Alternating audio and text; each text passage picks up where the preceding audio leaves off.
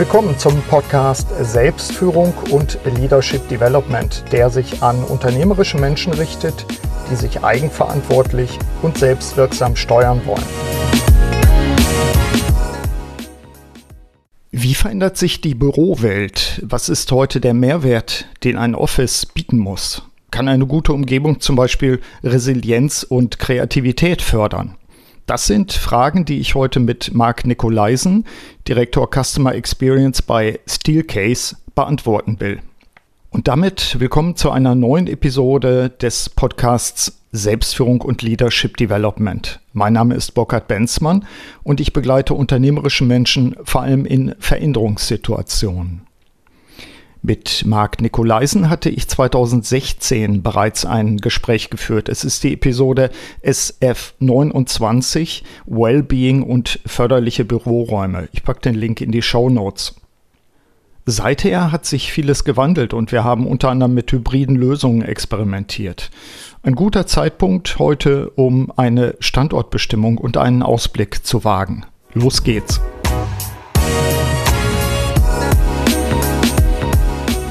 Hallo Marc, danke, dass es mit dem Termin zum Podcast geklappt hat. Äh, wo bist du gerade?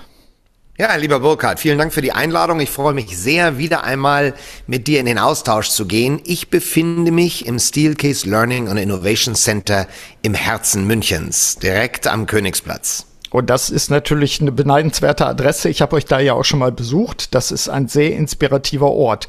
Äh, da dürfen unsere Hörerinnen und Hörer auch mal hin, oder? Selbstverständlich. Ähm, das Learning and Innovation Center hier von Stiekes in München ist auch für die Öffentlichkeit zugänglich. Jedoch muss ich darauf hinweisen, es bedarf immer einer Terminabstimmung im Vorwege. Das heißt, wir sind nicht darauf vorbereitet, dass man hier einfach so reinschneit, mhm. sondern das sind immer arrangierte Termine, dann aber jederzeit gerne. Okay, also ich kann es sehr empfehlen, das ist hier schon mal gleich am Anfang unseres Gesprächs, ist eine total coole Location. Da kann man live erleben, also ihr seid in einem Kontext ja, ihr erlebt, ihr lebt Bürokontexte, die ihr selber auch beim Kunden schafft. So habe ich es wahrgenommen. Genau so ist es. Das heißt, mhm. wir probieren auch quasi an uns selbst aus, wie Raum unser Verhalten beeinflusst, wie wir Räume gestalten müssen, die der Zeit angemessen sind. Also wir sind ja jetzt gerade in einer Zeit mit sehr viel ähm, virtueller ähm, Kommunikation, also sei es jetzt hier digital, Podcast, äh, Videokonferenzen und so weiter. Und so passen wir die Räumlichkeiten immer wieder den neuen Herausforderungen an. Mhm, so kenne ich's genau. Wenn ich, äh, wenn ich jetzt ein Investor wäre in, in Büroflächen, ich kenne so einige, äh, müsste ich mir dann eigentlich derzeit Sorgen machen, weil wir absehbar weniger Büroflächen brauchen, signifikant weniger, oder wie schätzt du das ein? Da bin ich ein bisschen hin und her gerissen, Sorgen machen. Ich meine, die Zeit, in der wir legen, leben, und wir alle haben schon oft über die VUCA-Welt gesprochen, ist ja eine sehr ungewisse. Ähm, ich glaube, dass man sich speziell dann Sorgen machen muss um Büroimmobilien, wenn diese nicht attraktiv sind. Das heißt, mhm. wenn die irgendwo nicht so aufgebaut sind, dass sie wirklich den heutigen Anforderungen entsprechen. Ansonsten halte ich die Büroimmobilie nach wie vor für sehr wichtig und sehr interessant, denn es ist der Ort, an dem die Menschen eines Unternehmens zusammenkommen und der wird meines Erachtens zukünftiger noch wichtiger als in der Vergangenheit. Mhm. Womit wir dann auch schon bei einem Thema sind, womit ich mich beschäftigt hatte im Vorfeld auch klar, das Thema Resilienz beschäftigte uns schon sehr lange. Ähm, das hatten wir ja damals, als wir unsere Podcast-Episode SF26, äh, wir sind ja jetzt schon in den 170ern, ist also schon eine Weile her, ich glaube es war 2016, wenn ich richtig nachgeguckt habe. Da haben wir aber auch schon über Resilienz gesprochen und äh, für mich so jetzt, wo wir die, die Pandemie hoffentlich jedenfalls hinter uns haben und wo die Pandemie so teilweise für mich fast schon Züge einer Massenpsychose.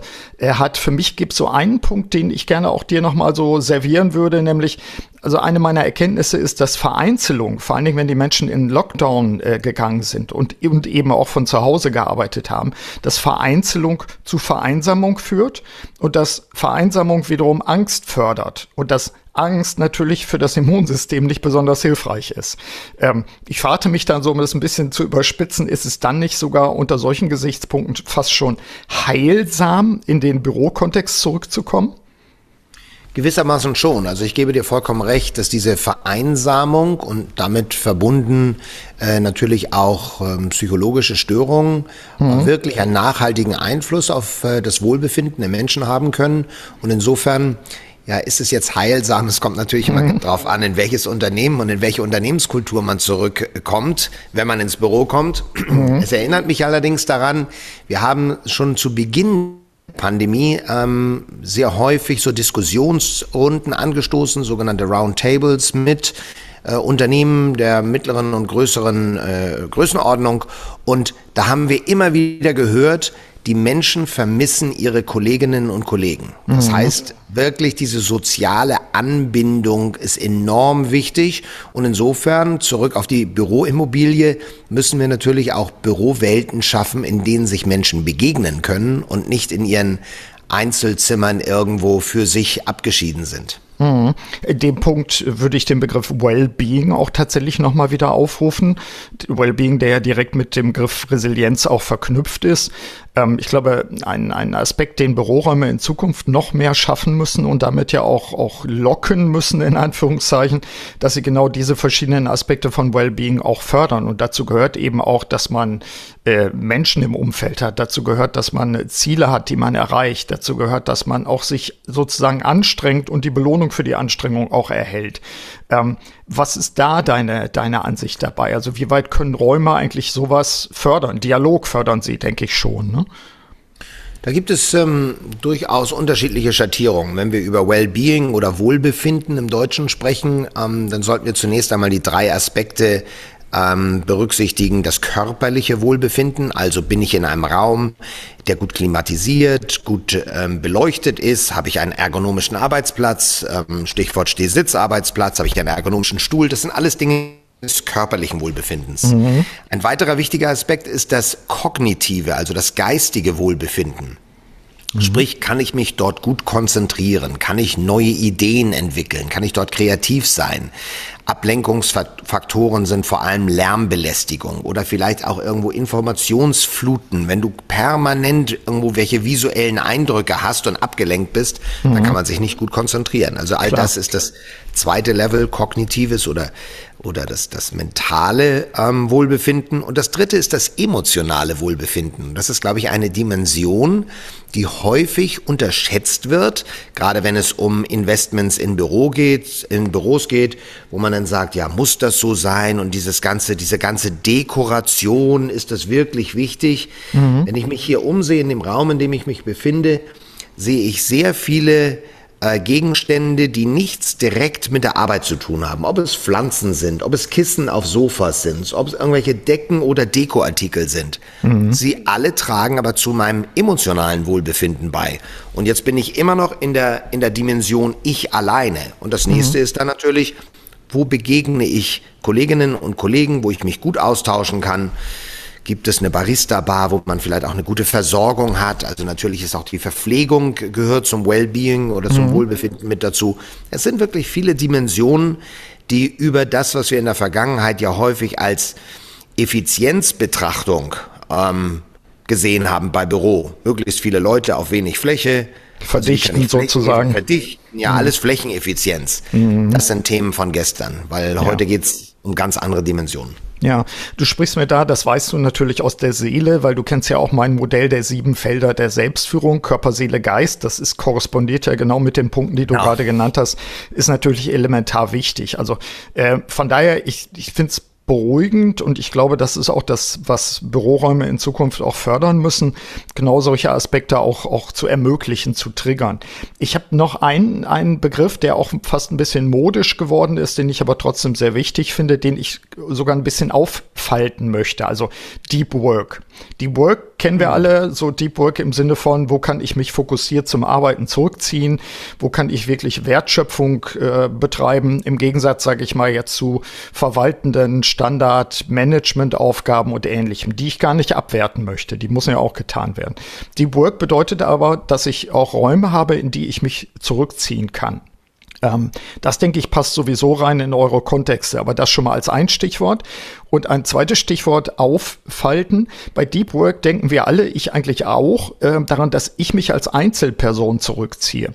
Ich glaube, dass wir Deep Work in Zukunft auch so verstehen können, dass sich auch zwei Leute oder vielleicht drei Leute zurückziehen können zu einem extrem intensiven und tiefen Arbeiten. Damit meine ich jetzt nicht einfach Brainstormings oder sowas, sondern dass man vielleicht sogar ähm, gemeinsam an etwas arbeitet und dabei vertieft fokussiert ist und Störungen von außen abhält. Also Stichwort Deep Work, dir nochmal zugeworfen. Was ist da so euer Stand? Wie, wie unterstützt ihr diese Ansätze? Also ich muss jetzt wirklich schmunzeln und dieses Ganze ist ja nicht abgestimmt oder mhm. abgesprochen, sondern überrascht mich damit, äh, mhm. lieber Burkhard. Du sprichst jetzt ein Thema an, welches mich schon seit Jahren beschäftigt. Deep Work, und zwar basierend auf einem Buch von Cal Newport. Genau, ich weiß nicht, exakt. Ob du sein Buch gelesen hast. Mhm, Cal klar. Newport toll. Alleine das Titelbild mit dieser Tischleuchte, wo du siehst, was ist im Lichtkegel und was mhm. ist außerhalb. Und er unterscheidet in seinem Buch ja, schon einige Jahre her, dass ich es gelesen habe, aber er unterscheidet, glaube ich, zwischen Deep Work und Shallow Work. Genau. Deep Work ist all das mit hochgradiger Konzentration, Fokussierung, Kreativarbeit, ähm, sinnstiftende, wertvolle Arbeit. Shallow Work ist das, was wir auch alle tun müssen. E-Mails bearbeiten, Kalendereinträge, Rückrufe tätigen, irgendwie so, für mich ist immer noch zum Beispiel so Spesenabrechnungen, mhm. also was, das musst du so erledigen, das ist aber keine Tätigkeit, die in sich wirklich befriedigend ist. Oder gar wertschöpfend, genau. Ne? Ja, es mhm. muss einfach erledigt werden. Ja. Und ähm, das nächste Mal, wenn wir uns treffen, Burkhard, dann zeige ich dir mal, dass ich seit Jahren meine eigene Tätigkeit analysiere und in verschiedene Tätigkeiten aufschlüssel. Mhm. Und Deep Work ist dabei ein Bereich, der ist leider zwischen 10 und 15 Prozent meiner Tätigkeit maximal. Fast 30 Prozent befinde ich mich in Meetings, ähnlich viel ist Shallow Work und dann kommen noch andere Tätigkeiten, wie viel ist man mit Kunden zusammen. Das halte ich täglich fest und kann auswerten, wie sich meine Arbeit verändert. Cool. Also ich bin ein großer Fan von Deep Work mhm. und du brauchst natürlich dann auch Orte, die dir das ermöglichen, wo du also wirklich in diesen Fokus gehen kann. Und ich gebe dir vollkommen recht, wenn man den Begriff aufhaltet, ist es ähm, ist es eigentlich egal, ob das eine Tätigkeit ist, die man ähm, alleine macht mhm. oder mit anderen zusammen. Also insofern, das braucht dann natürlich einen anderen Raum. Wenn ich genau. alleine hochkonzentriert arbeite, reicht mir eine kleine Nische. Wenn ich mit anderen zusammenarbeiten möchte, benötige ich möglicherweise auch noch irgendwie Medientechnologie. Mhm. Und ähm, das muss der Raum natürlich hergeben. Genau. Aber das, das war für mich so ein, so ein neuer Punkt, wo ich mir gedacht habe, ich habe es ja auch in meinem aktuellen Buch äh, aufgenommen und sehr stark auch thematisiert. Äh, das gibt es übrigens auch auf Englisch, muss ich dir noch mal schicken, fällt mir gerade ein. Wow. Das habe ich, glaube ich, noch nicht. Genau, ganz frisch, ist wirklich ganz frisch. Aber genau da geht es eben auch darum, dieses, dieses Deep Work aufzufächern und auch zu sagen, was können wir dafür tun. Und ich bin bei dir. Ich nenne das ja, das kennst du von mir schon, ich nenne das ja gedeihliche Bedingungen schaffen, also unter denen wirklich etwas gedeihen kann, auch die Menschen. Und äh, was für mich eben in meinem eigenen Denken neu ist, ist diesen Begriff experimentell, also Deep Work experimentell mal aufzuweiten und zu sagen, was wird denn das bedeuten, wenn zwei Leute in einem Raum sitzen und wirksam zusammenarbeiten wollen? Wie können wir das fördern? Oder vielleicht drei. Vielleicht wird es bei fünf, sechs, sieben schon viel, gibt's dann mehr Neues, so ungefähr, ne? mehr, mehr Unruhe oder etwas. Weiß ich, ich weiß gar nicht, wo da die Grenze ist. Aber lass, lass uns die da in der nächsten Zeit vielleicht mal drüber nachdenken, ob man diesen Begriff Deep Work vielleicht experimentell auch mal ein bisschen auffächert. Kann ich mir gut vorstellen. Mhm. Und ich glaube, dass wenn wir uns mit äh, Menschen unterhalten, was waren so Tätigkeiten, die ihnen wirklich Freude bereitet haben, die ihnen irgendwo Bestätigung gegeben haben? Und ähm, wenn man dann mit mehreren an einem Projekt zusammenarbeitet, ähm, dann kann das genau dabei rauskommen. Wo die Grenze ist, ist schwer zu sagen, mhm. aber wir wissen ja beide, dass äh, die besten Workshops so in Gruppen zwischen fünf und sieben, maximal acht Personen sind. Wenn die Gruppe genau. größer ist, gibt's wieder Untergruppen. Wenn die Gruppe zu klein ist, hast du möglicherweise nicht genügend Vielfalt da drin, also auch unterschiedliche mhm. Personas, unterschiedliche Charaktere, die einfach sich einbringen und zu dem gemeinsamen ähm, Ergebnis dann beitragen. Ja, also das, das lass uns mal so als Cliffhanger nochmal bearbeiten, dieses Thema Deep Work, finde ich gerade ganz spannend. So. Ähm, Thema Flexibilität. Also wir hatten ja schon in der Vergangenheit, wir haben ja immer mal wieder Kontakt miteinander, wir haben ja auch Projekte schon äh, zusammen gemacht. Das Thema Flexibilität, das ist, liegt dir, glaube ich, sehr am Herzen. Und du hast äh, bei einem unserer letzten Gespräche auch mal erwähnt, aus deiner Sicht ist Flexibilität eigentlich derzeit einer der wichtigsten Begriffe. Ähm, das, das erläuter mal. Ich hatte ja vorhin schon angedeutet, Burkhard, ähm, VUCA, also dieses ähm, volatile, unsichere, ähm, komplexe, mhm. komplexe und äh, Ambiguity. Was haben wir da als deutschen Begriff für VUCA? Das ist ja, also Ambiguität lässt sich, also dieses gleichzeitige von Zweien sozusagen, ne? Ja, das, ja. was man aushalten muss. Ja. Es ist ja egal, ob wir heute ähm, die Nachrichten anschauen und wir hören über Energiekrise, wir hören über ähm, andere Krisen, natürlich die Pandemie, die uns begleitet. Wir leben in sehr ungewissen und unsicheren Zeiten. Und ähm, Resilienz ist ein Begriff, Flexibilität vielleicht ein, ein etwas leichter zu fassender Begriff, spielt aber eine große Rolle, dass mhm. wir einfach flexibel auf gegebene Situationen oder Herausforderungen reagieren können. Mhm. Dass wir also nicht in starren Mustern ähm, festhalten, ähm, nach dem Motto, das war schon immer so, denn jetzt müssen wir schnell reagieren und immer wieder uns den neuen Gegebenheiten anpassen. Und da ist das, der Begriff Flexibilität meines Erachtens essentiell. Er ist natürlich sehr nah bei Resilienz, mhm. also einer gewissen Widerstandsfähigkeit. Aber hier Flexibilität im Sinne von ich passe mich an. Mhm. Und da können wir jetzt, mir gefällt dein Begriff auffalten, den können wir, glaube ich, mhm. auch auffalten. Ja. Ähm, wer passt sich jetzt an? Der Mensch, die Arbeit, der Arbeitsplatz. Ich glaube, dass wir all diese drei Dimensionen ähm, wirklich hernehmen können. Und das ist etwas, was wir bei Steelkiss schon seit vielen Jahren machen. Ähm, Work, Workplace, Worker, egal in welcher Reihenfolge. Mhm. Wie müssen sich Menschen an die neuen Situationen anpassen? Mhm. Die Arbeit. Muss ich ins Büro fahren, um zu arbeiten? Oder kann ich auch an dritten Orten, sei es zu Hause oder woanders, ähm, arbeiten? Und der Arbeitsort, zu dem ich komme, ist der auch anpassbar? Mhm. kann ich den auch verändern. Und das beginnt mit ganz banalen Dingen wie natürlich Mobilität, also Dingen, die auf Rollen sind oder die sehr leicht sind. Habe ich auch die Berechtigung, einen Raum zu verändern? Oder muss ich dann immer erst das Facility Management fragen ja. und sagen, ja, wir brauchen hier ein anderes Setup. Mhm. Und dann sind wir bei einem Thema, da will ich jetzt gar nicht zu tief einsteigen, aber das große Thema vor der Pandemie, das waren agile Arbeitsformen. Und was heißt ja. eigentlich Agilität? Und eigentlich das, da gibt es ganz viele Überlappungen. Also in diesen, so sehr wir das jetzt auffalten, mhm. werden wir auch viele Überlappungen dann sehen. Mhm. Und ich sag mal, an der Stelle, vielleicht ist das eine ganz gute Brücke, ihr forscht ja bei Steelcase ähm, regelmäßig schon seit langer Zeit, ähm, das ist etwas, was ich sehr schätze an dem Konzern, eine besondere Rolle spielt immer der Steelcase Global Report, auf den ich in dem Podcast auch ab und zu mal äh, Bezug nehme. Ähm, wenn ich es richtig gesehen habe, gibt es die Fassung 2022. Ähm, vielleicht an der Stelle auch, was sind eigentlich die wichtigsten Erkenntnisse und inwiefern haben die dann mit solchen Themen wie Flexibilität und Deep Work zu tun? Ich weiß nicht, ob das so, ob du das so, äh, ich sag mal, auf äh, eben eben auf dem Zettel hast, so ungefähr, oder gerade nicht auf dem Zettel. Was sind die wichtigsten Erkenntnisse? Doch, also die wichtigsten Erkenntnisse sind natürlich, dass ähm, das Büro nach wie vor äh, eine hohe Bedeutung hat. Mhm. Denn es ist der Ort der Identifikation, es ist der Ort, wo Menschen zusammenkommen, um an gemeinsamen Zielen zu arbeiten. Mhm. Und ähm, was mir auch gefällt, ist bei all diesen Studien, äh, dass dann herauskommt, dass man sagt, Womit verdient sich das Büro eigentlich, dass die Mitarbeitenden ins Büro fahren? Mhm. Ähm, Im Englischen sagen wir dabei, the office has to earn the commute. Ja. Das Büro muss sich also die Hinfahrt verdienen. Und wodurch tut es das? Und dafür muss es eine Aufenthalts Qualität bieten. Dafür muss ich drin eine Unternehmenskultur erleben, die förderlich ist.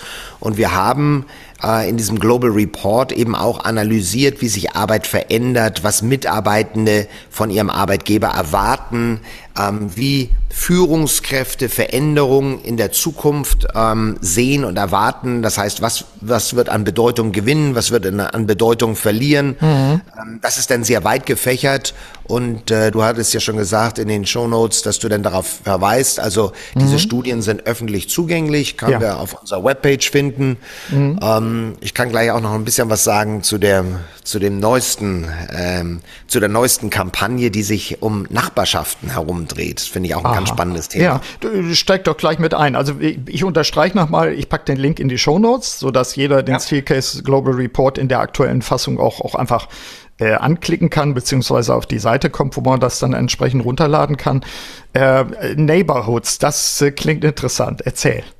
Ja, also es geht im Prinzip darum, dass wir sagen, die, die Arbeit der Zukunft wird in verschiedenen Dimensionen hybrid sein. Hybrid, dass man sagt, Mitarbeitende sind ein Teil äh, der Arbeitszeit im Büro, aber mhm. auch einen anderen Teil der Arbeitszeit ähm, an dritten Orten, vorwiegend zu Hause. Man muss ja. dabei natürlich betrachten, dass nicht jeder bei sich zu Hause eine wirklich ideale Arbeitssituation hat. Mhm. Ob jetzt in Großstädten die Apartments oder die Wohnungen einfach zu teuer sind, um einen zusätzlichen abgeschlossenen Raum zu haben, äh, den man als Arbeitsraum hernimmt. Das ist natürlich ideal, aber die Situation ist nicht bei jedem gegeben. Insofern die Produktivität leidet natürlich auch dann darunter, wenn die Arbeitsumgebung zu Hause nicht ideal ist. Also mhm. ich bin nicht abgeschirmt.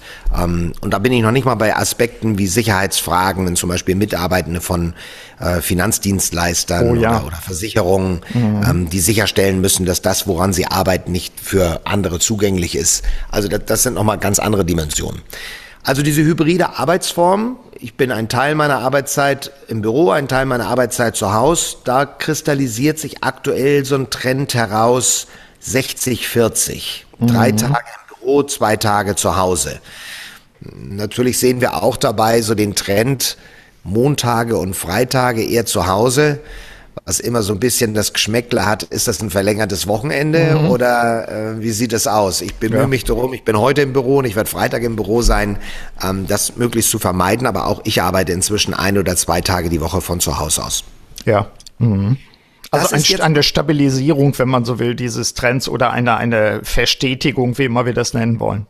Ja, mhm. und, und dabei können wir dann natürlich auch feststellen, Du weißt, wir beide haben schon seit vielen Jahren vom non-territorialen Arbeiten gesprochen. Mhm. Das heißt nicht unbedingt der persönlich zugewiesene Arbeitsplatz. Das ist in vielen sehr tradierten Organisationen immer schwierig gewesen, ähm, weil die Mitarbeitenden natürlich vermuten, wenn man ihnen ihren eigenen Arbeitsplatz wegnimmt, dass das was mit Ansehen und Komfort und so weiter zu tun hat und dass das Unternehmen ja nur Geld sparen will.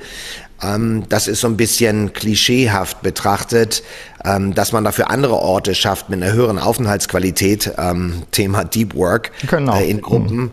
Mhm. das wird dann oft nicht gesehen. Nachdem aber Mitarbeitende jetzt auch den Anspruch stellen, einige Tage von zu Hause aus arbeiten zu wollen, löst sich so ein bisschen die, das Verlangen nach dem eigenen Arbeitsplatz auf, weil ich bekomme ja was anderes dafür. Mhm. Das sind jetzt all das, worüber ich jetzt gerade gesprochen habe, ist so diese hybride Arbeitsform in der Einzelbetrachtung. Wo arbeite ich? Ja. Was viel spannender ist, ist, wie arbeite ich, wenn ich mit anderen hybrid kollaboriere, also mhm. zusammenarbeite. Ähm, wir sprachen vorhin von der Gruppengröße, sagen wir mal fünf bis sechs Personen. Zwei sind aber jetzt nicht vor Ort. Mhm. Und wie werden die eingebunden und zwar gleichberechtigt eingebunden? dass sie nicht nur Zuhörer sind, sondern genauso Beitragende. Und da wird es richtig spannend. Ähm, das sind Herausforderungen an die Bürowelten und wir haben dann, und jetzt komme ich zurück auf den Begriff Neighborhood, mhm. dann haben wir gesagt, wo können wir uns eigentlich Inspiration herholen, wie eine ideale Arbeitswelt aufgebaut sein müsste. Und dann hat man so Nachbarschaften sich angesehen in oder Quartiere, sagt man vielleicht teilweise. Wenn ich jetzt an die Hafen City in Hamburg denke oder an, an irgendwelche kleine Orte, wo ich sage, wo sind Orte, wo Menschen gerne zusammenkommen, mhm. sich Inspiration holen oder sich austauschen, vielleicht aber auch einfach nur da sitzen und beobachten. Wo sind Rückzugsorte? Was heißt Privatsphäre? Mhm. Also bin ich zum Beispiel auf meiner Terrasse, bin ich in so einer Halbprivatsphäre, wenn das ein Bereich ist, der von außen einsehbar ist. Mhm. In meiner Wohnung bin ich natürlich abgeschieden. Und wie können wir all diese quasi diese Analogie schaffen zum Büro? Wo gibt es solche Flächen, die Privatrückzug abgeschieden, mhm. halb öffentlich, öffentlich sind? Und äh, das ist ein ganz spannender Aspekt, wenn man mal so das, was du aus der Nachbarschaft kennst, der Park, der Marktplatz, der Spielplatz, ja. mhm. ähm, äh, ein Bürgersteig irgendwo, aber dann auch ein Café mit einer Terrasse. Wenn ich das übertrage auf Arbeitswelten, ähm, mhm. gibt es ganz interessante Analogien dazu. Also das finde ich finde ich cool. Das löst bei mir sofort verschiedene Gedanken aus. Wie könnte es anders sein? Also die eine der eine Punkt ist, ich finde, wir sollten noch stärker in den Organisationen darüber nachdenken, vielleicht zunächst auch mal in, in den Führungsgruppen äh, verschiedene Orte zu schaffen für verschiedene Tätigkeiten. Das setzt natürlich voraus, dass ich diese Differenzierung verschiedener Tätigkeiten, also nicht nur in Shallow Work und Deep Work, sondern darunter vielleicht noch weitere Differenzierung, dass ich die auch mal klar habe, also dass wir unsere eigenen äh, Work Processes, dass wir unsere äh, Prozesse, Abläufe und so weiter auch mal erfassen und verstehen und überlegen, wie wir sie modulieren könnten, sodass uns verschiedene Settings in verschiedenen Aufgaben und Rollen auch unterstützen. Das ist jetzt, jetzt nichts völlig Neues. Also ich meine, man hat ja immer, ich sag mal, Besprechungsräume und, und Schreibtische, wo du dein Controlling machst und äh, ich sag mal, Visualisierungsmöglichkeiten und sowas. Aber ich finde, das ist alles noch in so einem fast schon infantilen Zustand. Ich finde, wir müssen so ein Bewusstsein, also stopp mich, wenn ich da, wenn ich da in die falsche Richtung läufe aus, dein, aus deiner Sicht, aber ich glaube, wir müssen größeres Bewusstsein finden, A, was Selbstführung betrifft. Also welche verschiedenen Aufgaben und Rollen habe ich und welches Setting brauche ich dafür? Also wie unterstützt, unterstützt mich dann ein, ein differenziertes Setting? Und was brauchen wir als Teams, als Gruppen und dann eben als Gesamtorganisation? Ich finde, dass dieser Prozess und da seid ihr ja Gott sei Dank anders als andere Anbieter, weil ihr eben da auch ganzheitlicher drüber nachdenkt, auch in Planungsprozessen, äh, dass das bei vielen Inhabern, auch bei, bei, bei großen Organisationen überhaupt noch nicht angekommen ist, diese Notwendigkeit der Differenzierung. Äh, es sei denn, nur ich sehe das, aber das kann ich mir nicht vorstellen. Nein, und das kann ich dir bestätigen, das sehen viele andere auch. Ähm, du hattest mich eben gefragt, ob ich dich unterbrechen soll. Ich, mhm. saß hier nur lächelnd nickend, mhm. ähm, weil du bist da genau auf dem richtigen Weg. Und infantil, den Begriff hast du verwendet. Eigentlich ist es etwas, was uns allen bewusst ist, aber was jetzt ähm, durch die Herausforderungen an die neuen Arbeitswelten auch bei Führungskräften und Entscheidungsträgern noch viel mehr ins Bewusstsein äh, gerät, dass man sagt, wie arbeiten wir, wo arbeiten wir, mit wem arbeiten wir, ganz banale Dinge. Was ist das eigentlich, die Arbeit? Und mhm. um mal auf diese Work Modes einzugehen, Deep Work, Shallow Work ist sicherlich ein Begriff zur Arbeit allgemein. Wir, wir betrachten dabei die Work Modes, also die Arbeitsformen, die wir in fünf unterschiedliche Arbeitsformen unterteilen. Das eine ist natürlich Fokusarbeit. Mhm. Fokusarbeit kann sowohl Deep Work als auch Shallow Work sein. Dann ist es Zusammenarbeit, Kollaborieren mit anderen.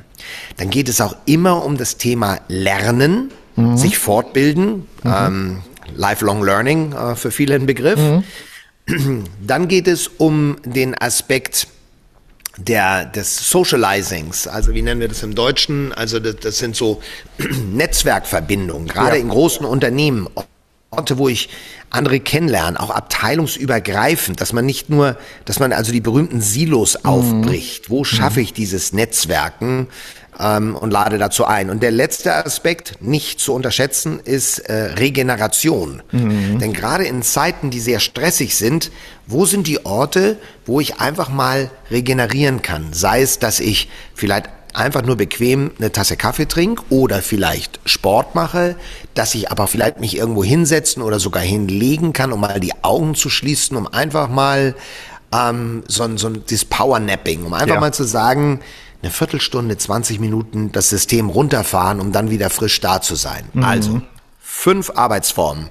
Fokus, äh, Zusammenarbeit, Netzwerken, äh, Lernen und Regenerieren. Mhm. Und wo sind diese Orte und wie viel Zeit verbringt man da drin? Und wir machen mit unseren Gästen hier gerne so kleine Mini-Workshops, wo wir sie einfach dazu befragen, wie viel ihrer Arbeitszeit verbringen sie in diesen unterschiedlichen Modi mhm. und wie unterscheidet sich das zwischen dem Arbeiten von zu Hause und dem Arbeiten im Büro? Mhm. Um dann zu sehen, ja, welche Anforderungen hat eigentlich die, das Büro als Fläche auf die Zeit, die Mitarbeitende dort verbringen und äh, hinsichtlich den Tätigkeiten, mhm.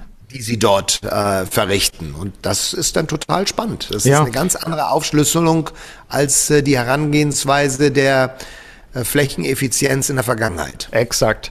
Und ich glaube, das ist dann auch schon, schon eine Mitnahme sozusagen an die Hörerinnen und Hörer, wenn wir jetzt gemeinsam auch überlegen, wie schaffen wir eigentlich Arbeitsplätze der Zukunft, insbesondere im, im Kontext dessen, was wir heute noch Büro nennen. Wer weiß, wie wir das in Zukunft nennen. Aber dass wir, dass wir auch sagen können, wir, wir schauen uns das mal multidimensional an. Wir schauen uns das von diesen verschiedenen Aufgaben an. Das finde ich sehr hilfreich. Das würde ich tatsächlich in die Shownotes auch nochmal so auflisten, ähm, weil ich glaube, dann kann man es nochmal nachlesen und für sich auch so eine kleine Checkliste daraus ableiten und sagen, wie ist es eigentlich bei uns? Also ich finde das mal ganz, ganz hilfreich, wenn man das mitnehmen kann, ja. Und was Dank an der Stelle auch noch mhm. spannend ist, Burkhard, ist, wenn das, wenn diese Betrachtung jeder für sich selber macht, auch festzustellen, wie unterschiedlich meine Betrachtung von der meines Kollegen oder meiner Kollegin ist. Mhm. Denn wenn wir glauben, ja, Klar, die Hälfte meiner Arbeitszeit mache ich Fokusarbeit und dann den Rest mache ich Zusammenarbeit. Ja, ein bisschen lernen und Netzwerk und regenerieren, das mache ich eigentlich kaum. Und andere mhm. sagen, Moment mal, ich habe eine ganz andere Aufteilung. Und das ist augenöffnend, wenn man äh, das auch vergleicht, wie groß da die Divergenz in der Gruppe ist. Ja. Also auch das ein guter Punkt und äh, du sprichst mir da aus dem Herzen. Ich finde, dass wir solche Prozesse auch, auch viel stärker in Zukunft auch in Strategieklausuren und Ähnlichem mal reflektieren müssen. Also wir sprechen immer von Produktionsmitteln, aber wie ist das Gesamtsetting sozusagen, dass, dass Menschen wirksam oder auch, auch zufrieden sein können und auch gedeihen und sich entwickeln können? Ähm, finde ich sehr hilfreich. Finde ich sehr um hilfreich. dann gerne ins Büro zu fahren, ja? Ja, genau, genau. Das ist also, übrigens in der, in der aktuellen, in dem aktuellen Global Report wird auch betrachtet, ob Menschen ihr Büro mögen. Mhm. Fahren sie gerne ins Büro? Okay. Und das ist, das ist mal eine Frage, die kann sich jeder Hörer jetzt mal selber stellen, zu sagen, wie gerne fahre ich in mein Büro? Mhm. Ich kann dir dazu für mich sagen, ich fahre überhaupt nicht gerne ins Büro, weil ich, äh, ich lebe in der Nähe des Chiemsees, bis nach München rein sind immer über eine Stunde, also einfacher Weg, das ist sehr aufwendig. Ich bin aber gerne im Büro. Mhm. Ja. Und, und das ist natürlich an jedem Ort unterschiedlich. Klar. Ich äh, bin schon an dem Punkt, dass ich mir denke, wir haben schon wieder genug Stoff auch für eine, für eine zweite Episode sozusagen. Wir sollten es diesmal nicht so lange warten lassen. Also das Versprechen muss ich uns jetzt mal abnehmen. Also nicht, dass Ach, wir wieder 150 Folgen waren schon dazwischen. Ja, so irgendwie sechs Jahre oder so. Es ist ja unglaublich. Oh das, äh, nee, das geht Erstens nicht. verfliegt die Zeit und zweitens bist du nach wie vor sehr fleißig. Äh, das schon, danke dafür an der Stelle. Aber ich finde, die, die, die Zeit wird auch kurzlebiger. Also von daher ist es für mich spannender, dass wir vielleicht unseren Rhythmus mal ein bisschen verkürzen, das wäre besser. Ich will dir noch ein Ding, ein Ding zuwerfen, nämlich äh, Stichwort neue Technologien.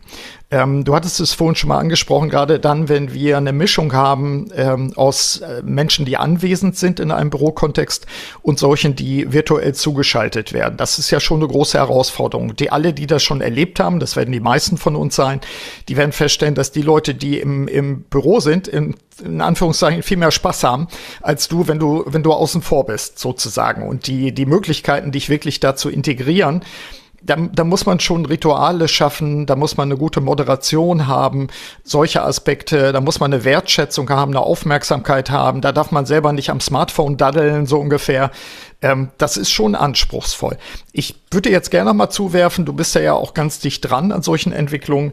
Ähm, wenn ich es am Rande mitbekommen habe, wenn ABBA schon als Hologramme performt, äh, wenn manche CEOs sich tatsächlich schon, ich hatte es neulich mitbekommen bei einem Schifffahrtskonzern CEO, der sich dann, ich glaube, in die Philippinen hat als Hologramm beamen lassen, wenn das dort schon gemacht wird, dann, dann sind wir ja wahrscheinlich technologisch schon relativ weit und vielleicht ist es nur noch die Bandbreite, ähm, kleine Bemerkung zur Bandbreite. Ich habe mir neulich auf der Insel eine 300er äh, Leitung legen lassen. Hier in Osnabrück, in meinem Arbeitsplatz, wo ich jetzt gerade zu Hause bin, komme ich nicht mal auf 50.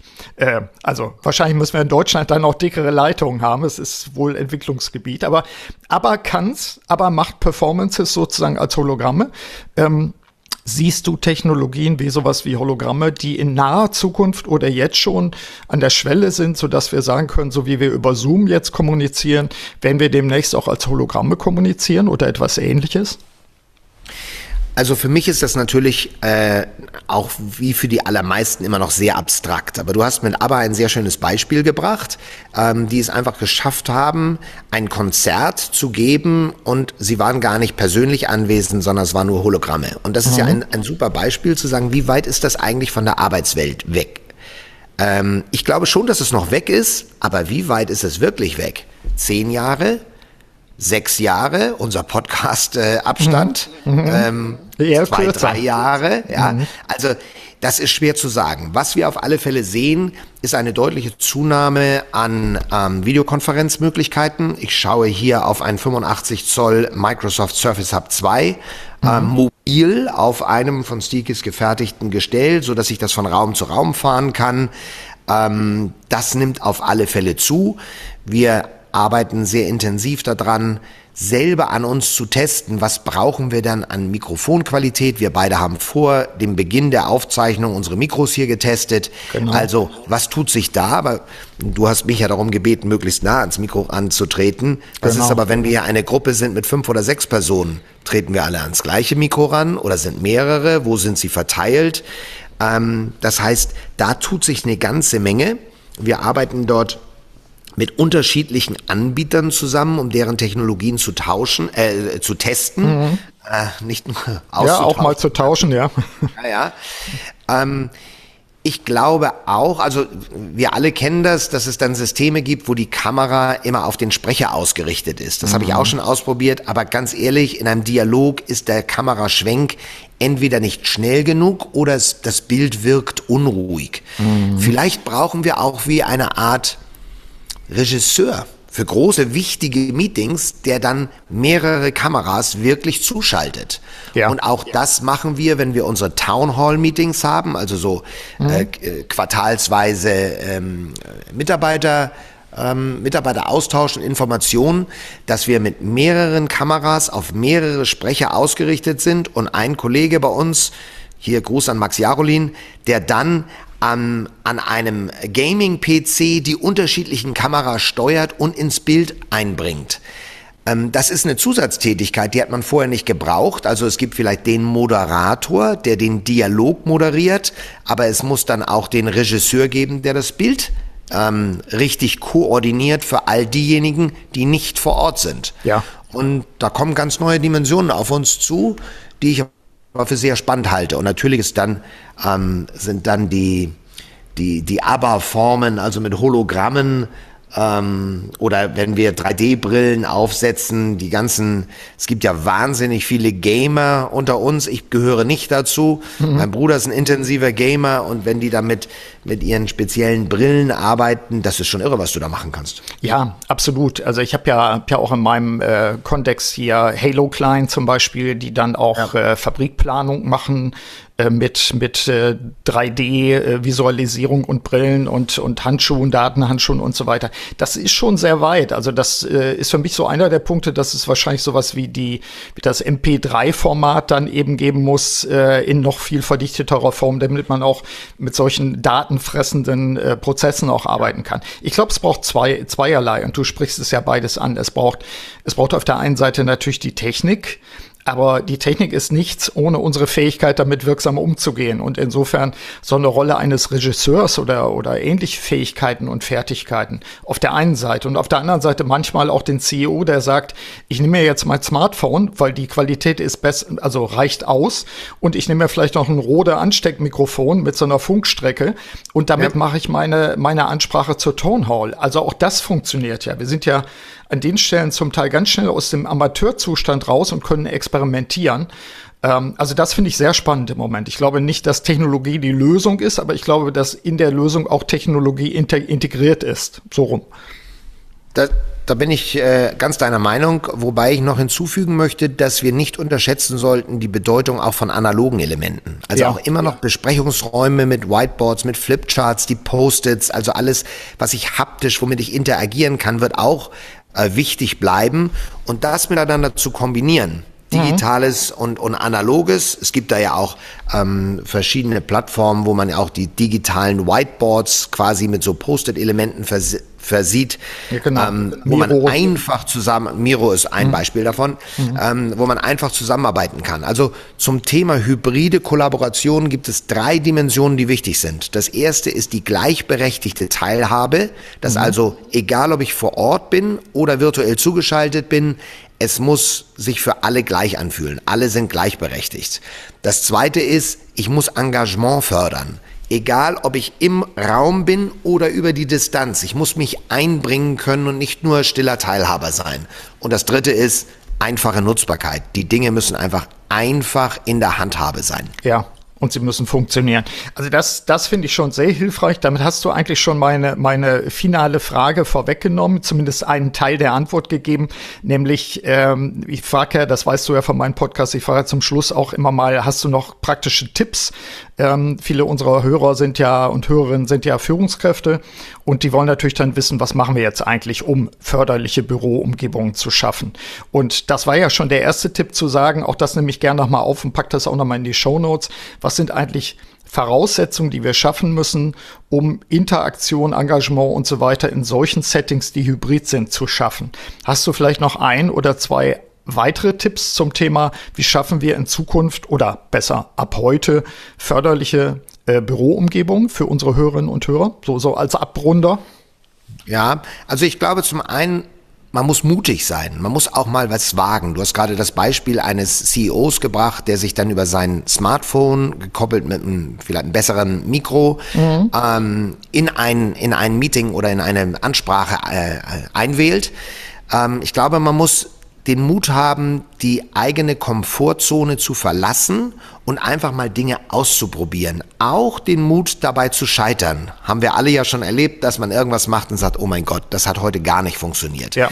Aber nur so können wir uns weiterentwickeln. Und dann möchte ich alle Zuhörer und Zuhörerinnen dazu einladen, einfach mal mit offenen Augen durch die Welt zu gehen, mal andere Unternehmen zu besuchen, um zu schauen, wie machen dies denn? Denn wir haben alle mit den gleichen Herausforderungen zu kämpfen. Mhm. Wir hier bei Steelcase haben natürlich den Luxus, dass wir unsere, unser Arbeitsumfeld schnell mal verändern, selber anpassen und, und neue Produkte und neue Applikationen ausprobieren. Das ist in, in den normalen Unternehmen natürlich nicht so der Fall. Aber es gibt ganz viele Unternehmen, die enorm progressiv und innovativ unterwegs sind, voneinander lernen und selber ausprobieren. Bereiche definieren, wo man sagt, den verändern wir jetzt mal und da testen wir das. Mhm. Man muss nicht immer gleich alles über, über, über einen Kamm scheren und alles gleich machen, sondern in kleinen Bereichen, vor allem gerade Zonen, die vielleicht heute ähm, unterfrequentiert sind, dort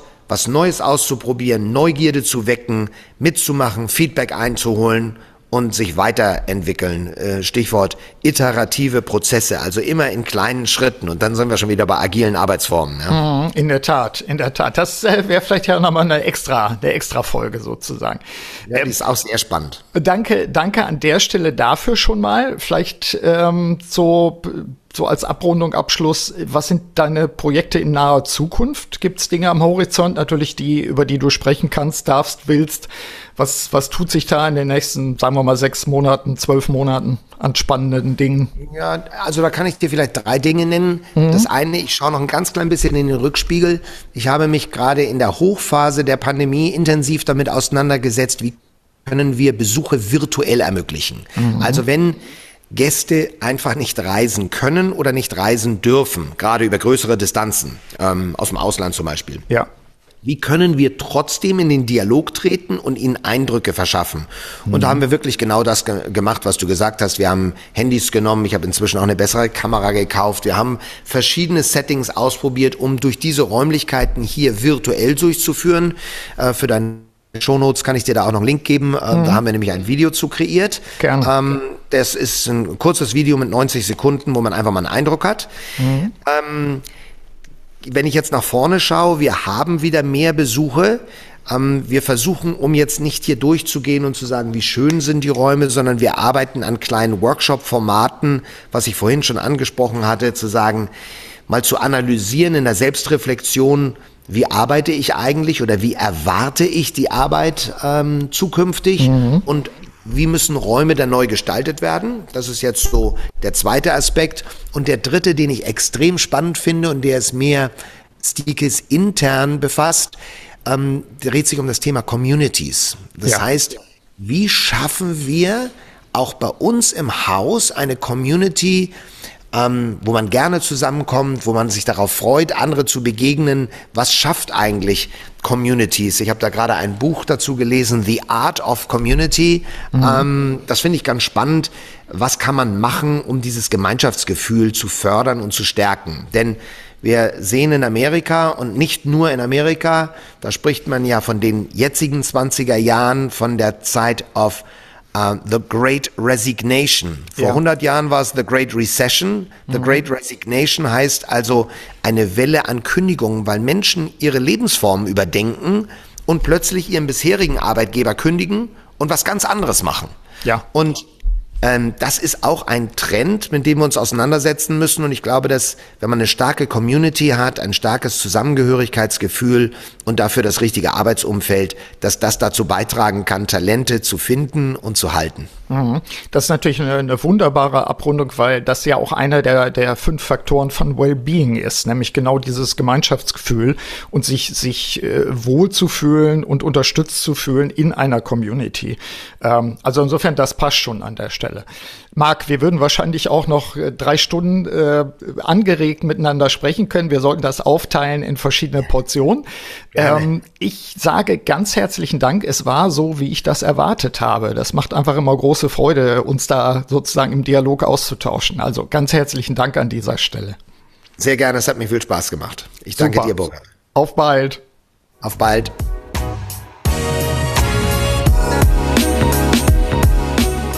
Soweit mein Gespräch mit Marc Nikolaisen von Steelcase. Nutzen Sie die Anregungen auch aus dieser Episode. In diesem Sinne wünsche ich Ihnen eine wirksame Zeit, Ihr Burkhard Benzmann.